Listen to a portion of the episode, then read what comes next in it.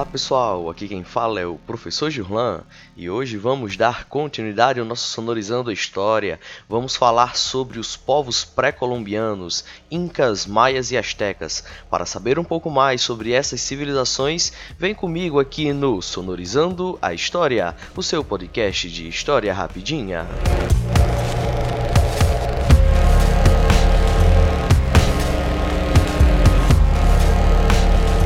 Antes da chegada dos europeus ao território americano, havia aqui uma série de povos com culturas e organizações muito diferentes. Esses povos receberam o nome de povos pré-colombianos, por existirem antes da chegada de Colombo. A organização e costumes desses povos representam um grande desafio à compreensão dos espanhóis, ainda que a conquista espanhola tenha subjugado esses indígenas, esses conquistadores incorporaram alguma de suas características e tiveram que se adaptar à realidade deste novo continente. Existem diversos povos que habitaram a região da América Espanhola. Porém, eu vou focar aqui nas três principais: Maias, Astecas e os Incas. Tudo bem?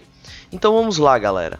Vamos começar falando primeiro sobre os Maias, que uma civilização que acabou florescendo na região de Lucatã, península localizada no sul do México e em territórios da Guatemala, Honduras, Belize e El Salvador, e perdurou do século III ao século XII.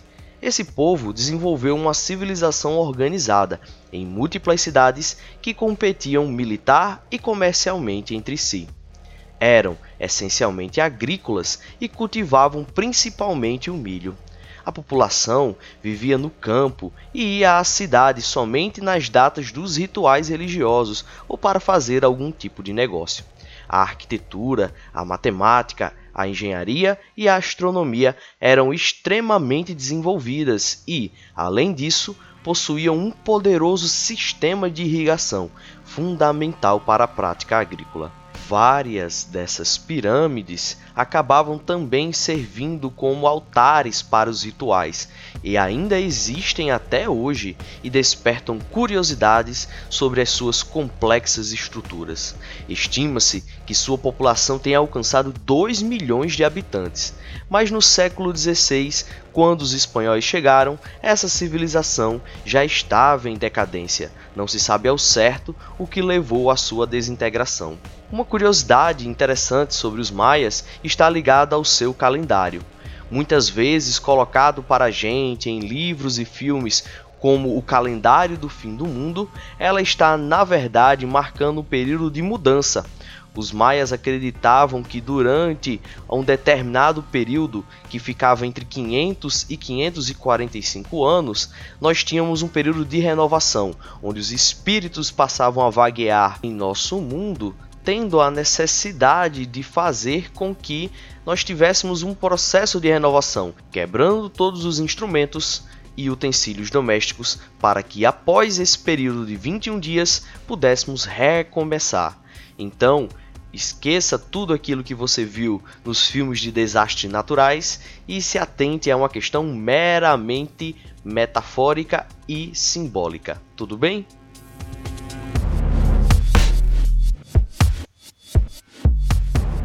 Um outro povo que marca também esse continente e essa parte da nossa história é os povos astecas, que quando os europeus acabaram chegando ao México, o Império Azteca estava ainda em seu apogeu.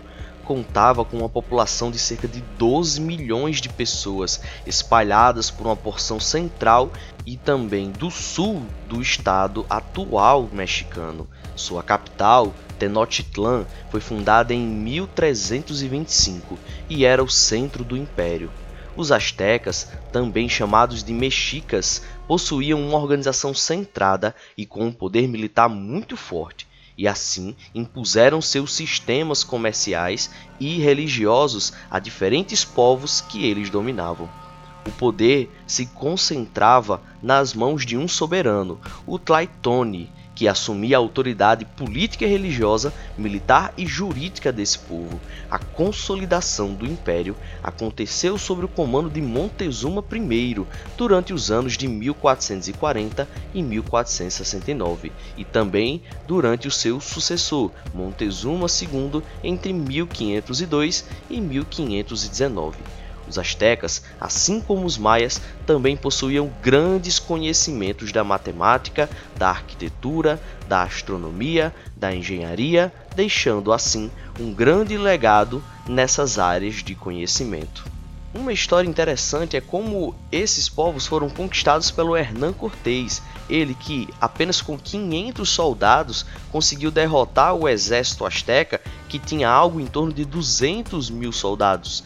Então, como é que isso aconteceu?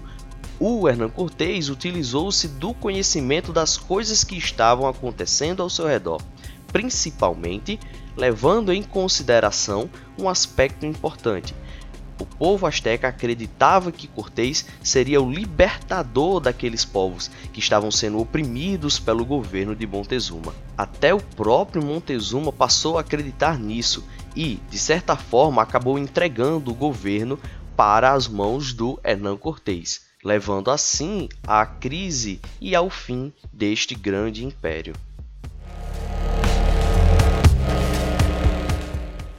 Nossa, terceira civilização são os povos incas, que acabaram se desenvolvendo na costa oeste do continente americano, principalmente na Cordilheira dos Andes, que são os atuais territórios da Bolívia, Peru, parte do Equador, Chile e Argentina andina.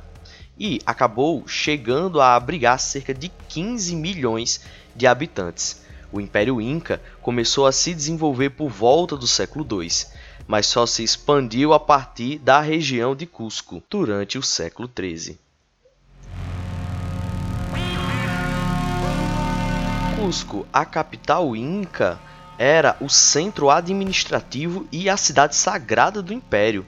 Foi fundada no século XV e lá habitavam os imperadores, nobres, sacerdotes e funcionários do governo. A sociedade era estratificada, sendo dirigida por uma elite que estava abaixo do imperador. Nas camadas inferiores estavam os camponeses e, por último, os escravos, que geralmente eram prisioneiros de guerra. A base da economia era agrícola, sendo a batata e o milho os seus principais produtos.